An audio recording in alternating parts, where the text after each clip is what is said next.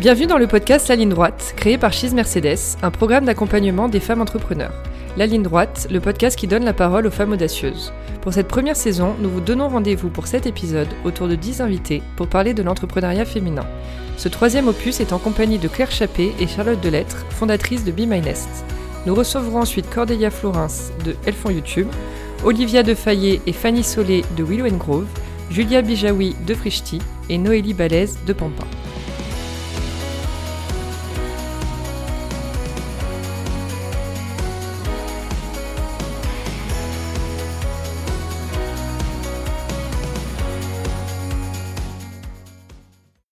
Suite au premier épisode dans lequel nous avons reçu Pauline Legnaud, cofondatrice de la marque Gemio et créatrice du podcast Le Gratin, nous accueillons aujourd'hui Claire et Charlotte de l'entreprise Be My Nest, une plateforme en ligne qui propose des chambres chez l'habitant pour les étudiants. Bonjour Claire, bonjour Charlotte et merci d'être avec nous. Bonjour Julia. Bonjour Julia, merci de nous accueillir. Alors pour commencer, j'aimerais bien que vous vous présentiez chacune euh, après l'autre et que vous nous racontiez un petit peu votre parcours. Alors Charlotte, donc cofondatrice de la marque Be My Nest, comme tu viens de le dire, j'ai commencé mon parcours par un bac général. Donc j'ai fait un bac ES, ensuite j'ai fait des études très généralistes aussi parce que j'avais pas de voie euh, prédéfinie.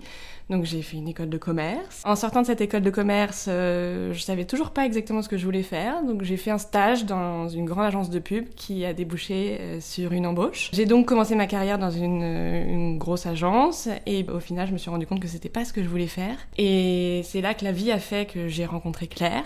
J'ai rejoint Claire en fait dans une école de français pour euh, étudiants étrangers qui viennent apprendre la langue à Paris et on travaillait toutes les deux au service hébergement. Donc notre rôle était vraiment d'accompagner les étudiants de cette école dans leur vie à Paris. On a travaillé à des postes complémentaires pendant trois ans et de là a émergé l'envie de, travailler ensemble. On s'est dit que c'était pas possible, il fallait vraiment qu'on se lance dans une aventure commune quelle qu'elle soit, sans avoir forcément l'idée de l'entreprise, de l'activité qu'on allait donner à notre entreprise, mais on savait qu'on voulait porter un projet commun. Voilà, je m'arrête là. Je, laisse Claire euh, se présenter et raconter. Donc euh, Claire, cofondatrice de la marque Be My je crois que j'en suis à ma 38e vie. J'ai commencé par des études de lettres, l'université, et puis euh, un petit détour par l'Angleterre pour apprendre l'anglais. Et me revoilà sur les bancs de l'école pour passer le concours de professeur des écoles. Donc j'ai commencé avec les tout petits. Et puis, euh, j'ai fini par enseigner euh, le français langue étrangère dans une école de langue à des étudiants venant euh, avec un projet, soit de reconversion, d'installation à Paris ou simplement de loisirs. Et dans ce réseau d'écoles, j'ai euh, occupé à peu près euh, tous les postes, euh, de l'enseignement à la gestion de l'arrivée des étudiants, la gestion opérationnelle, les activités culturelles, les guider dans Paris, organiser des événements et puis organiser les cours et développer toute l'œuvre d'hébergement pendant leur séjour à Paris, donc ce qui constitue effectivement 80% d'enjeux de la réussite de séjour. Donc je me suis occupée de développer ça, de mettre en place toute la partie opérationnelle et puis euh, la gestion du service commercial, euh, je pense que c'est ce qui m'a donné le goût vraiment euh, au business. C'est là que j'ai appris les tableaux Excel, les chiffres, et puis voilà la rencontre avec Charlotte, travailler ensemble, et puis ensuite l'envie de vivre une aventure avec elle, d'accomplir quelque chose ensemble, et une chose en amenant une autre. On s'est retrouvés à quitter nos emplois et, et à créer Be My Nest. Du coup, vous vous êtes rendu compte, en travaillant toutes les deux dans déjà l'hébergement pour les étudiants, qu'il manquait une entreprise qui euh, pouvait mettre en relation des habitants avec des hébergeurs à Paris. C'est exactement ça. On s'est rendu compte que ce qu'on faisait, en fait, on faisait, euh, euh, vous savez, le traditionnel accueil dans la famille d'accueil. On va, on est au collège, on va chez, souvent d'ailleurs, une vieille dame anglaise qui nous fait des sandwichs au ketchup absolument immondes. Mais on, on, va apprendre la langue et voilà. Nous, c'est ce qu'on faisait dans l'école de langue. Sauf que c'était fait de façon assez archaïque et euh, pas forcément sexy. Et on s'est dit, il y a un marché, il y a un besoin, les étudiants adorent être chez euh, les Français, les Parisiens, ils vivent l'expérience, ils vivent l'aventure.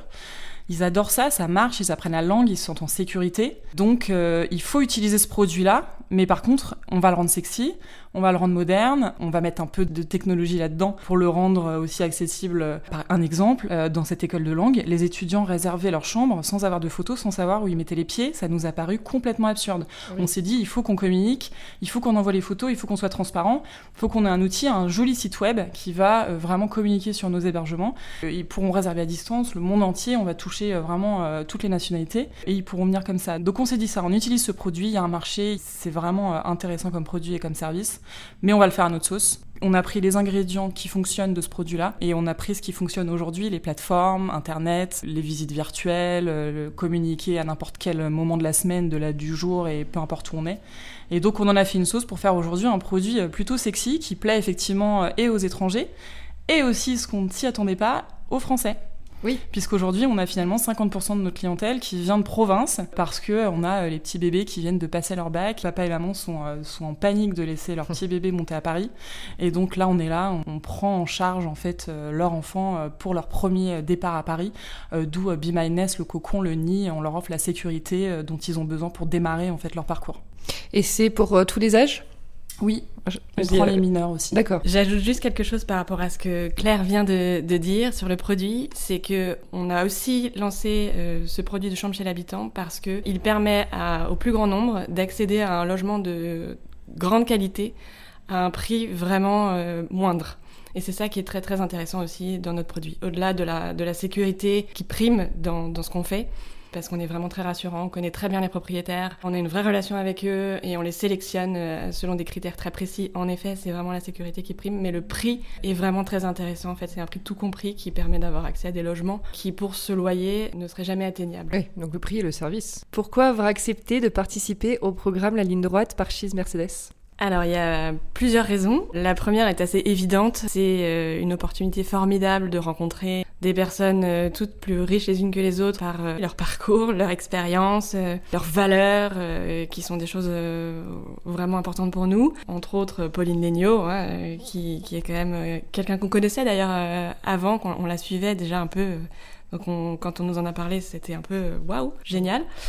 Le fait aussi d'éventuellement pouvoir, dans une prochaine session de Cheese Mercedes, accompagner, peut-être même aider d'autres femmes entrepreneurs ou d'autres entrepreneurs au sens large du terme. Et puis, on peut réussir à aider ne serait-ce qu'une femme qui est en train de nous écouter, à accomplir quelque chose, à prendre confiance en elle. Est-ce que le concept de sororité est important pour vous? Alors sororité, à la base, le mot, moi, me fait écho euh, historiquement à un combat de femmes euh, pour l'égalité des sexes. Mais je crois qu'aujourd'hui, c'est plus le cas. Je le vois. Euh, pour moi, aujourd'hui, la sororité, c'est effectivement des femmes qui aident des femmes mais juste pour être forte en fait, pas euh, versus euh, les hommes ou pour une lutte de pouvoir euh, quelconque, mais vraiment une façon juste d'être plus forte. Et qu'est-ce qui vous a poussé à vous lancer? Donc vous nous avez dit, vous vous êtes rencontrés, vous, je pense que vous êtes bien entendus, vous aviez ce projet commun, mais qu'est-ce qui vous a poussé? Est-ce que vous aviez par exemple une dame entrepreneuriale depuis le début? Est-ce que c'est des histoires de famille autour de vous? Racontez-nous.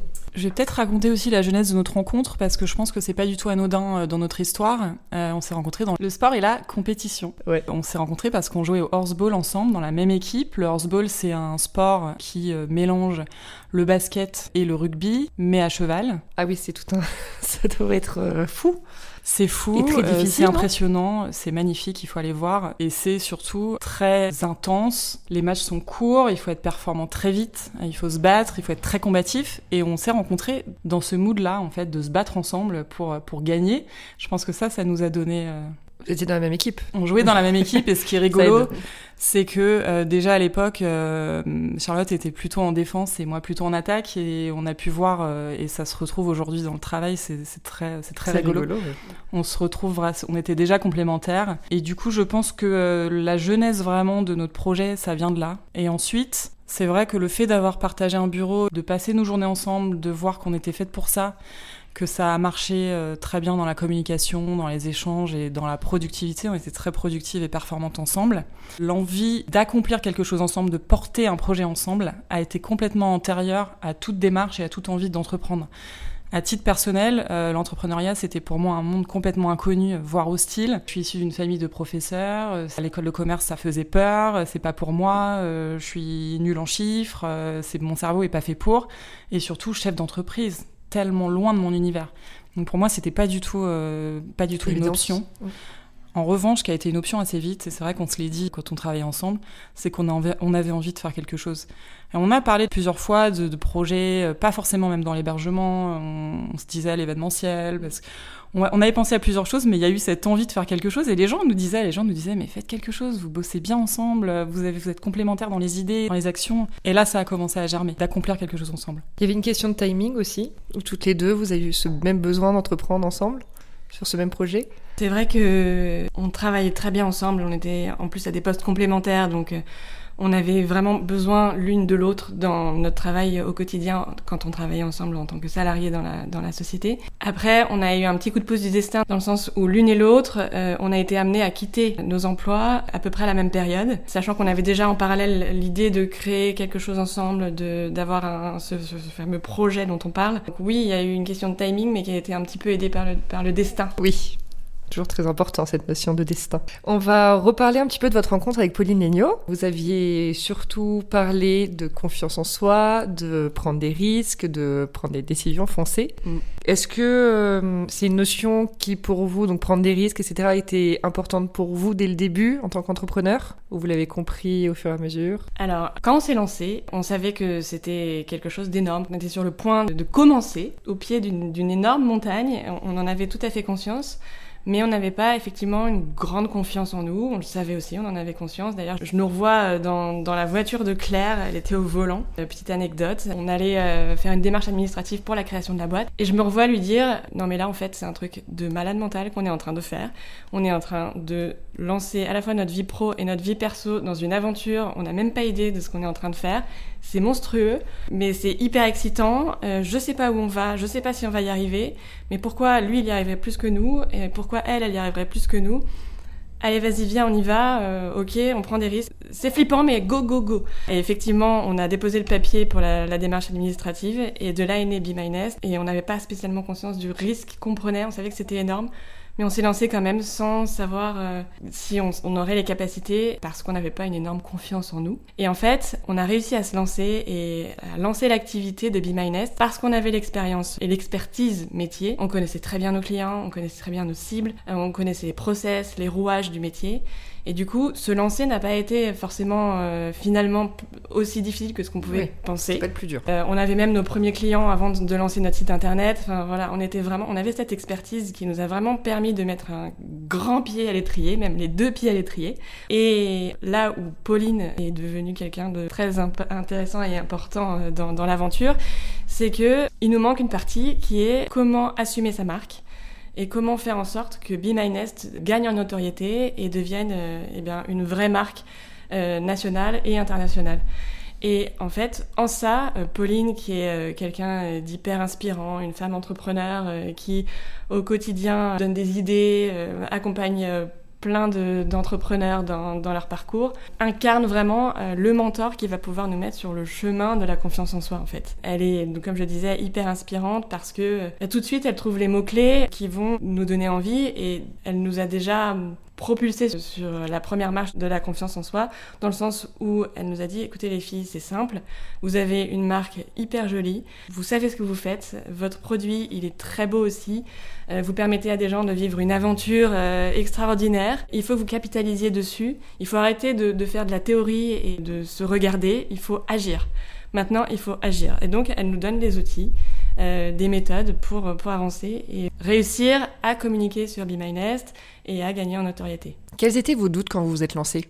Pourquoi, selon vous, vous n'aviez pas forcément confiance en vous en tant qu'entrepreneur? Alors, ce qui est sûr, la première chose, c'est de se projeter en tant qu'entrepreneur. C'est d'avoir l'image de soi en tant que euh, je vais monter une boîte juste avec mon cerveau, en l'occurrence deux, c'est plus facile, mais ça reste que deux cerveaux. On n'avait pas les compétences euh, pour, on ne savait rien faire, on ne savait pas monter une boîte. On avait effectivement ce qui nous a aidé, c'était euh, le métier. On était très confiante sur le métier, puisqu'on connaissait effectivement les rouages opérationnels.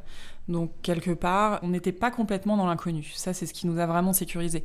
En revanche, on arrivait euh, avec des, on a le champ lexical de l'entrepreneur, toute la partie administrative, toute la partie comptable, business plan, toutes ces choses-là, euh, pour nous, c'est complètement hors de notre champ et de notre connaissance. Donc c'est ça, je pense, c'est de se voir, de se projeter en tant qu'entrepreneur, de se dire qu'on va monter une boîte, se sentir légitime à dire je monte ma boîte. On est qui pour avoir une boîte? On est qui pour être chef d'entreprise? C'est un mot, chef d'entreprise. Mais euh, c'est vrai qu'on a eu cette forme d'insouciance qui nous a fait dire, ok, on connaît le métier, on connaît nos clients, on sait qu'on a été bonne en fait dans ce milieu-là, on sait qu'on a confiance en notre produit, on sait que ça va marcher, on sait qu'on va avoir des clients.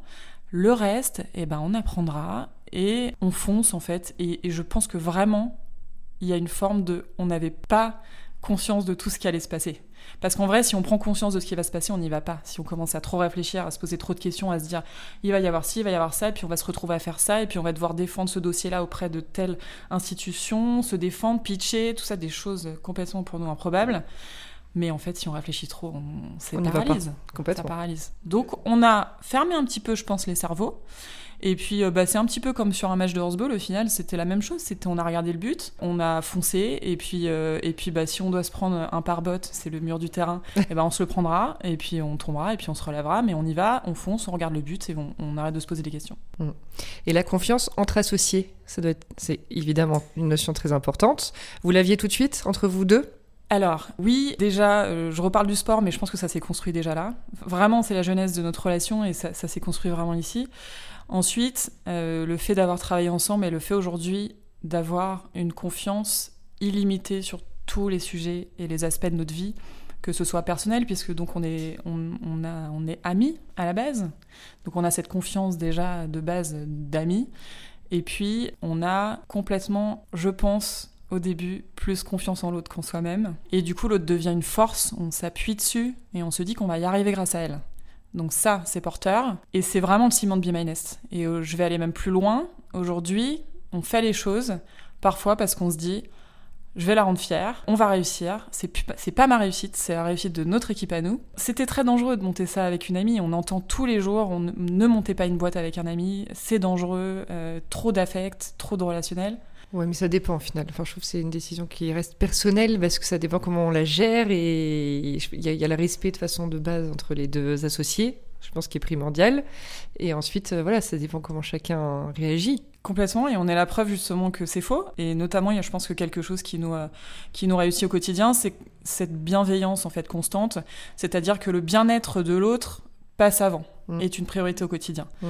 Ce qui fait qu'on respecte, on a confiance, c'est illimité sur tous les aspects et sur toutes les prises de décision. Donc ça nous rend beaucoup plus fortes tous les jours. Est-ce que c'était aussi plus simple du coup de vous discuter entre vous de vos peurs, votre peur de l'échec, votre peur de voilà de ne pas réussir, de pas avancer assez vite? Bah, comme le disait Claire, le fait de, de travailler à deux, euh, ça permet vraiment d'avoir un pilier euh, sur lequel on peut s'appuyer au quotidien. En fait, on n'est pas seul, donc le, le- le- quand on sent qu'on a besoin de parler, qu'on a besoin d'être écouté, on a notre, notre deuxième personne de la société qui est là et vers qui on peut se tourner. Et en général, euh, la manière dont ça se passe est assez simple, c'est que quand il y en a une qui est dans un down, l'autre euh, justement va l'aider à se mettre, à se remettre, à se relever et à se remettre dans un up. Et vraiment, c'est quelque chose qui se vérifie dans beaucoup de choses. Quand on sent qu'on est dans une période, dans des ondes négatives, qu'on est épuisé, qu'on a du mal à, croire en l'idée qui la veille encore euh, nous, nous stimulait, que finalement on voit que des que des choses négatives autour de nous, on se tourne vers l'autre et en général l'autre va vraiment nous remettre sur pied et nous motiver, nous booster et nous emmener vers des choses beaucoup plus positives. Vous avez trouvé un bon équilibre. Je crois qu'on est vraiment extrêmement complémentaires euh, dans nos forces et nos faiblesses. En état d'esprit, en action, en compétences, on, on sait vraiment euh, effectivement, euh, et, et- et c'est vrai qu'on n'a jamais eu de, je touche du bois, de période euh, de down en même temps. Mais je crois que depuis le début, de toute façon, on était faites vraiment pour se rencontrer et faire cette chose-là ensemble. Donc je crois que juste euh, c'est notre bonne étoile qui, euh, qui nous suit. Est-ce que le fait de, s'associer pour vous est plus confortable pour justement prendre confiance? C'est-à-dire, est-ce que l'une et l'autre, par exemple, vous auriez pu lancer ce projet seul, ou, un autre projet d'ailleurs, ou c'est vraiment d'être ensemble qui vous a fait enfin, avoir confiance et- et pouvoir porter ce projet au plus loin? Au début, on avait, en tout cas, je parle pour moi, pas du tout confiance. Enfin, pas spécialement confiance en, moi. Encore une fois, on je voyais la montagne, on voyait la montagne qui se dressait devant nous. Mais c'est vrai qu'au fur et à mesure euh, des décisions à prendre, euh, des, plans d'action à faire, à mener à bien, etc., on se rend compte que d'échanger avec l'autre et d'avoir l'autre euh, en, en soutien finalement, eh bien, ça permet d'avancer. Et donc plus on avance et plus on prend confiance finalement et on se rend compte qu'on accomplit des choses qui sont finalement beaucoup plus grandes que nous. Euh, on prend confiance en ces choses-là qui, sont, qui ne sont autres que euh, notre activité et donc notre marque et donc finalement ce qu'on est. Donc on s'appuie sur ces choses-là qu'on a construites à deux pour grandir et euh, surtout prendre confiance en soi. Donc finalement oui, pour répondre à la question, le fait d'être deux, ça permet vraiment d'avancer en tout cas plus vite et de se sentir vraiment beaucoup plus fort. Est-ce que selon vous, si manquer de confiance peut-être même au début d'un projet, ça permet de se remettre en question et de justement pas rester sur ses acquis. Est-ce que ça peut se transformer en force? Manquer de confiance, manquer trop de confiance, je pense, est un problème, tout simplement parce que euh, ça peut ralentir l'action, la prise de décision et paralyser. Je pense donc qu'il faut, euh, c'est une histoire de, dosage et d'ajustement. Euh, trop de manque de confiance sera, je pense, un frein. En revanche, il faut beaucoup d'humilité parce que si on a trop confiance, on va dans le mur, on ne verra pas ce qui se passe, on va manquer de discernement. Nous, sur Be My Nest, on a euh, pivoté plusieurs fois de modèles économiques, de façon de, de process, de façon de gérer, de vision de la marque aussi. Et on a eu, je pense, ce bon dosage de se dire, il y a des moments où on n'est pas performant en fait. Il y a des moments où on va pas être bonne du tout. On va prendre des mauvaises décisions. On va se tromper parce qu'en plus on vient. On a en plus appliqué un produit, on, a pris quelque chose qui existait déjà et on l'a transformé. Et on était un peu, on était un peu dans un, dans un chemin un peu paralysé par les choses qu'on avait vécues. Et il fallait transformer, il fallait donner un grand coup de pied là-dedans pour se dire, ok, en fait, on utilise ça, on capitalise sur, sur notre expérience et sur ce qu'on a connu, mais il faut aujourd'hui l'approprier et que ce soit notre marque et nous. Ça revient aussi à la confiance de qui on est nous pour rendre notre marque jolie et faire quelque chose de d'inédit, de beau. Donc ça, ça a été quand même un passage au début où, du coup on s'est dit, on avait peur finalement de se dire, mais on va pas transformer ce produit-là, ça marchera pas. Mais on va pas mettre ce prix-là, c'est trop cher, on vaut pas ça. Oui, mais en fait non, parce que si on met un prix trop bas, c'est qu'on c'est que notre produit il le vaut pas.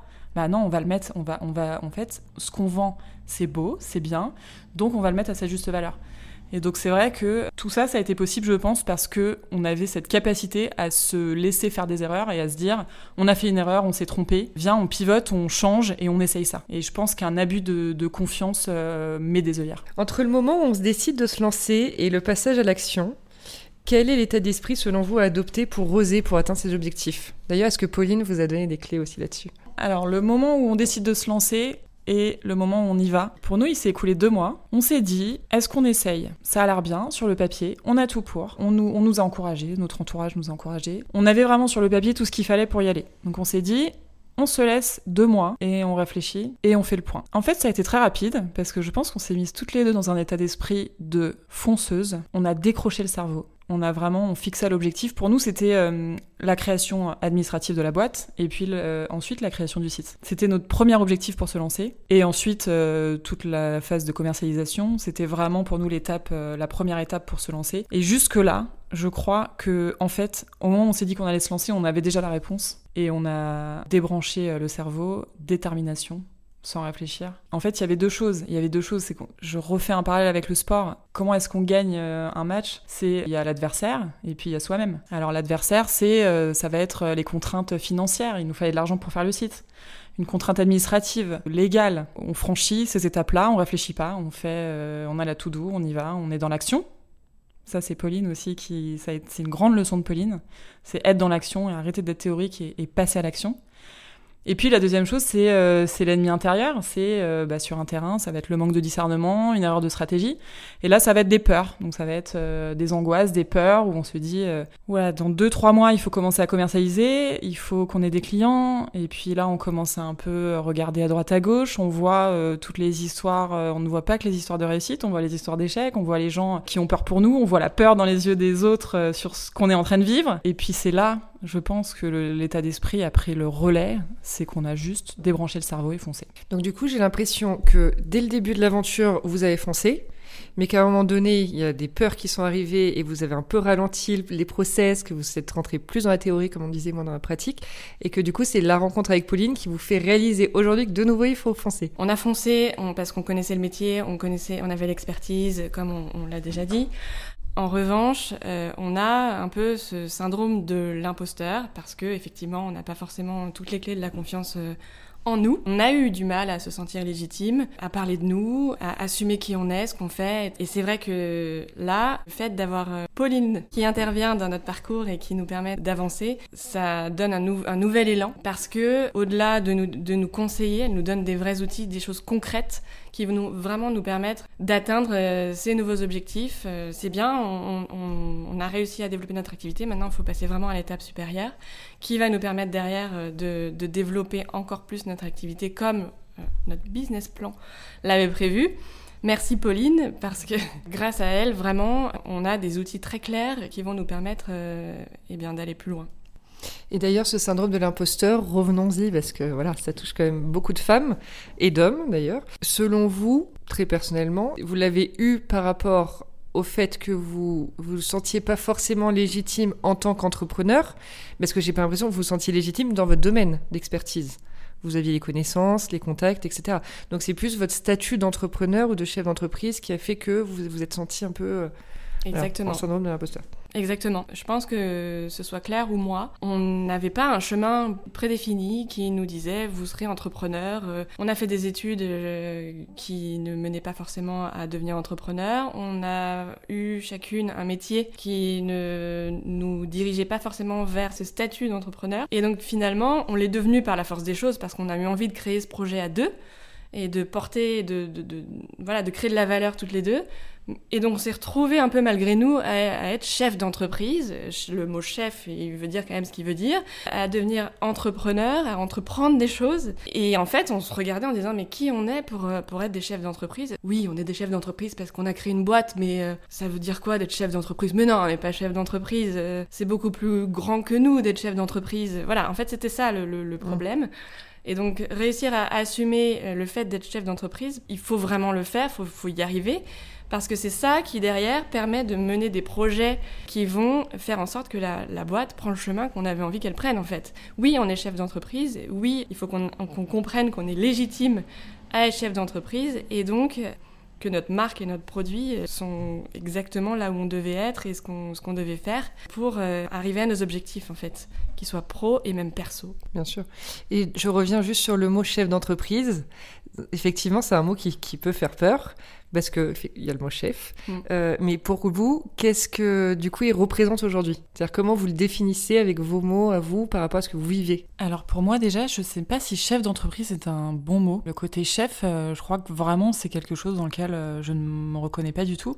On parle de chef pour alors il y a le côté leadership, leadership, manager, on manage des projets, on manage des gens, oui, dans ce sens-là, mais c'est plus la partie entrepreneur, on entreprend, on invente, on crée, on innove, on apprend en fait vraiment euh, tous les jours euh, sur, euh, sur différents sujets. Donc être en fait aujourd'hui entrepreneur, je crois qu'on est en train d'arriver parce que c'est surtout quand on se retourne et qu'on regarde le chemin et que d'un coup on se dit en fait j'ai fait ça, j'ai fait ça, et ça aussi, en fait, je suis vraiment entrepreneur parce que ce que j'ai vécu avant dans mon ancienne vie, je faisais pas du tout ça. Il y avait aucun ingrédient. Euh, J'étais sur mes tâches, mes objectifs qu'on me donnait. Aujourd'hui, c'est moi qui crée, c'est moi qui tout ce qui se passe. Ça fait quatre ans qu'on existe. Sur chaque jour et chaque valeur créée, chaque chose qui est sortie de cette boîte, c'est nous et notre cerveau.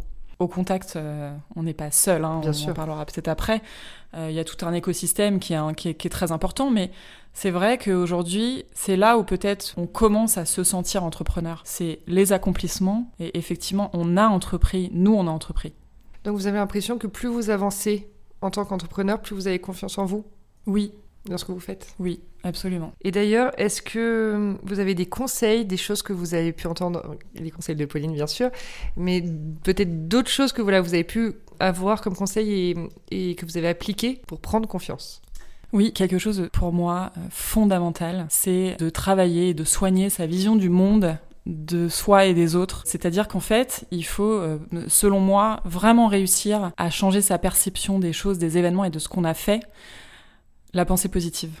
Voilà, pour moi c'est fondamental, c'est-à-dire que on a des victoires tous les jours, on a des victoires et des échecs, petits, grands, mais tous les jours. Et en se concentrant sur ce qu'on a réussi à accomplir et ce qu'on a réussi à faire, on se met dans un cercle vertueux qui apporte la confiance. Ça va être ben ouais, le soir en fait, pourquoi pas se remémorer euh, deux trois choses qu'on a réussi aujourd'hui, mais mais pas grand-chose en fait, réussir euh, à apaiser un conflit avec un client, euh, réussir à copier-coller une cellule Excel. En fait, ça peut être juste ça. Enfin voilà, c'était un petit sujet Excel hein, pour moi donc il n'y a pas de petit succès. Exactement, en fait. Et chaque petite victoire et chaque victoire doit être relevée. Et c'est vrai que de, de, finir la journée là-dessus, on, on, met son cerveau dans un sentiment de réussite. Et je suis convaincue qu'en se disant qu'on va réussir, on va réussir. Pour moi, c'est fondamental. Je suis totalement d'accord. Est-ce que la peur du regard des autres a été pour vous un frein dans ce manque de confiance en vous, justement? Ça fait partie effectivement des choses euh, qui nous freinent et qui peuvent nous bloquer du coup dans la prise de décision et du coup dans les actions qui s'en suivent.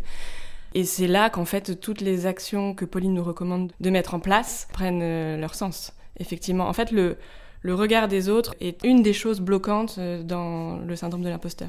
Est-ce que vous, en tant que femme, vous avez remarqué que votre parcours entrepreneurial a pu être plus difficile?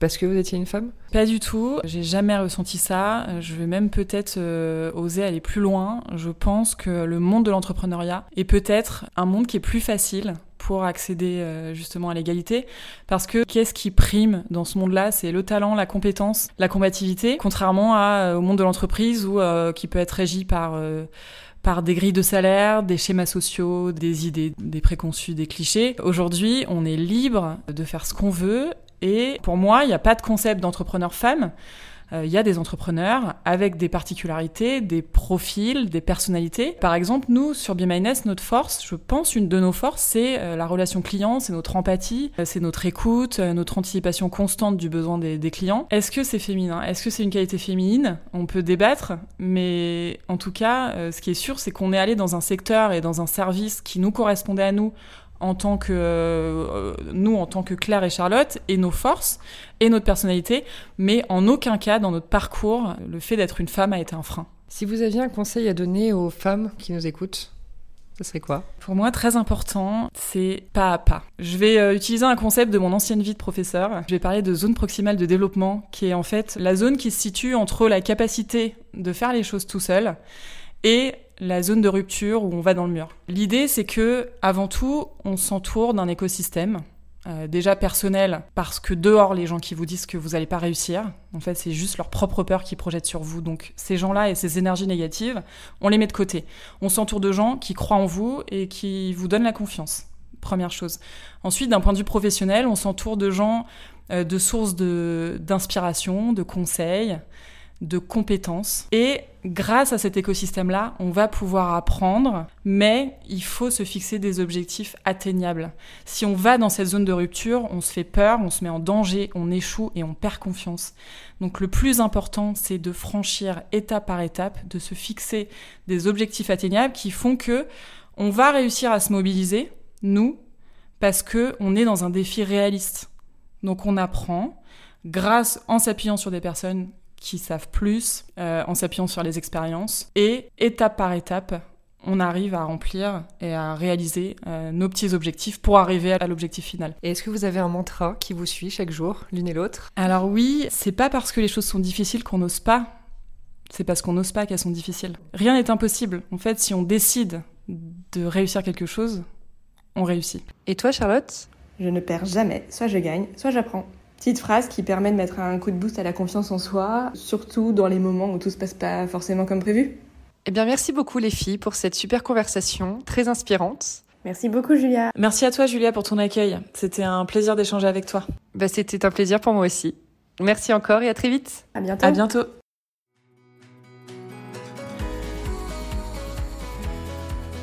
Merci à Claire et Charlotte pour cet épisode et leur participation à la ligne droite par Chise Mercedes, un programme qui donne la parole aux femmes audacieuses. Si vous avez aimé ce podcast, nous vous invitons à le partager autour de vous et n'hésitez pas à le soutenir en mettant 5 étoiles sur votre plateforme préférée. Nous vous donnons rendez-vous la semaine prochaine pour notre nouvel épisode. Nous recevrons Cordélia Florence de Elfond YouTube.